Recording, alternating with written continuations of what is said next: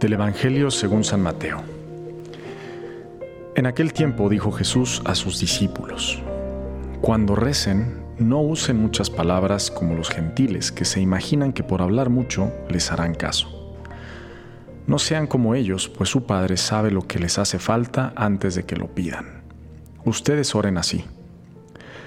Padre nuestro que estás en el cielo, santificado sea tu nombre, venga a nosotros tu reino hágase tu voluntad en la tierra como en el cielo. Danos hoy nuestro pan de cada día, perdona nuestras ofensas, como también nosotros perdonamos a los que nos ofenden. No nos dejes caer en la tentación y líbranos del mal. Porque si perdonan a los hombres sus ofensas, también los perdonará su Padre Celestial. Pero si no perdonan a los hombres, tampoco su Padre perdonará sus ofensas. Bueno, pues este es un pasaje muy sencillo, pero esencial, muy profundo, ¿no? Em, ¿Cuántas veces podemos pensar, Señor, pues es que yo no sé rezar? Y así se sentían los, los discípulos de Jesús, ¿no? Y pues precisamente esto eh, se los dice Jesús cuando los apóstoles le preguntan, Señor, enséñanos a orar.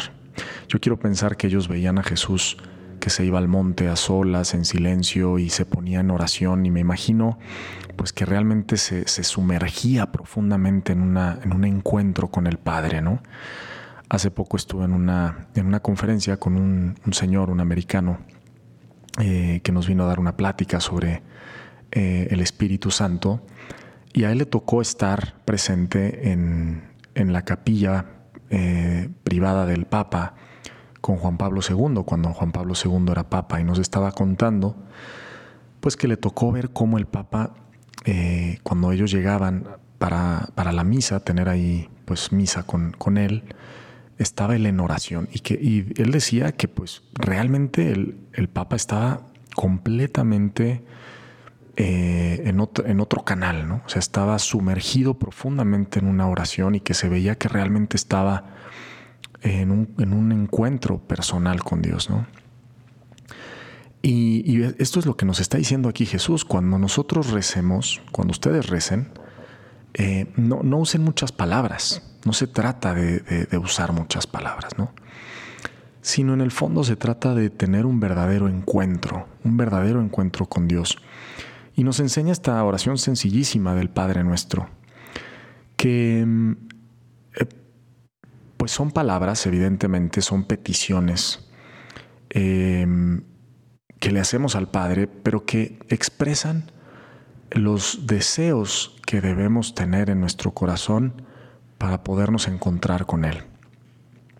Las actitudes, ¿no? Si uno se pone a pensar, pues lo primero es, Padre nuestro que estás en el cielo, y es reconocer, o sea, en el corazón, en lo más profundo de mi corazón, que Dios es mi Padre, o sea, cuando yo voy a la oración, lo primero es no solamente decir Padre nuestro que estás en el cielo, sino tú eres mi Padre, ¿no? Mi Padre del cielo, el, el creador, el que me pensó, el que me el que quiso que yo estuviera aquí en esta tierra y le dio un sentido a mi vida, a mi existencia. No soy un producto de la casualidad.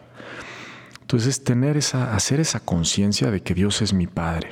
Segundo es, santificado sea tu nombre, es querer que el nombre de Dios sea honrado, sea santificado, ¿no? ¿Cómo? Pues en, por mi propia vida, ¿no? O sea, por, por la forma en que yo me comporto, por mis pensamientos, mis sentimientos. Hace poco leí un librito que sea de, un, un, hermano, un religioso, que se llamaba El hermano Lorenzo del siglo XVII, me parece, por ahí pero que hablaba de la práctica de la presencia de Dios, ¿no? Y, que decía que, lo importante en la vida espiritual, pues es buscar agradar a Dios en todo, ¿no? Y es ejercitarnos en vivir en la presencia de Dios, em, en todo, en todos los pensamientos, los sentimientos, las acciones y preguntarme si esto que estoy pensando, esto que estoy sintiendo, agrada a Dios o no le agrada, ¿no? Y buscar santificar su nombre en todo lo que vivimos, ¿no? En toda nuestra existencia venga a nosotros tu reino, pues es desear precisamente que Dios reine en mi corazón, que reine en mi vida y reine en la tierra. Hágase tu voluntad en la tierra como en el cielo. Haciendo la voluntad de Dios también estamos orando, ¿no? Cada vez que, que nosotros cumplimos la voluntad de Dios y por eso es tan importante vivir en un constante discernimiento de lo que Dios quiere, pues estamos orando, estamos en, en, una oración, haciendo de nuestra vida una oración, como decía Santa Teresa de Jesús. Danos nuestro pan de cada día.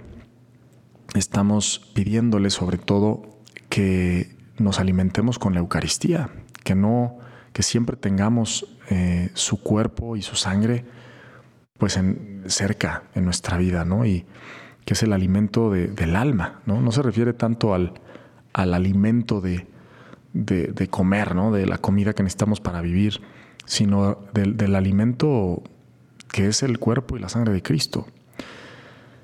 Perdona nuestras ofensas porque sabemos que somos pecadores y queremos pedirle perdón a Dios por, por todas las cosas que pues nosotros eh, constantemente pues nos equivocamos, ¿no? Dice la Biblia que quien dice que no es pecador pues es un mentiroso, ¿no? Porque hasta el justo peca siete veces al día y pues sí, todos de repente con algún pensamiento, alguna intención, eh, algún, alguna palabra o incluso pues actos, pues nos equivocamos y, y ofendemos a Dios o al prójimo. Le pedimos perdón a Dios por esos, esos, esos pecados y desear perdonar a los que nos ofenden también. Qué difícil es a veces perdonar, ¿verdad?, a las personas que nos han ofendido. Pero Dios, cuando nos presentamos en la oración con Él, pues nos invita a tener ese deseo de perdonar, de reconciliarnos con nuestros hermanos.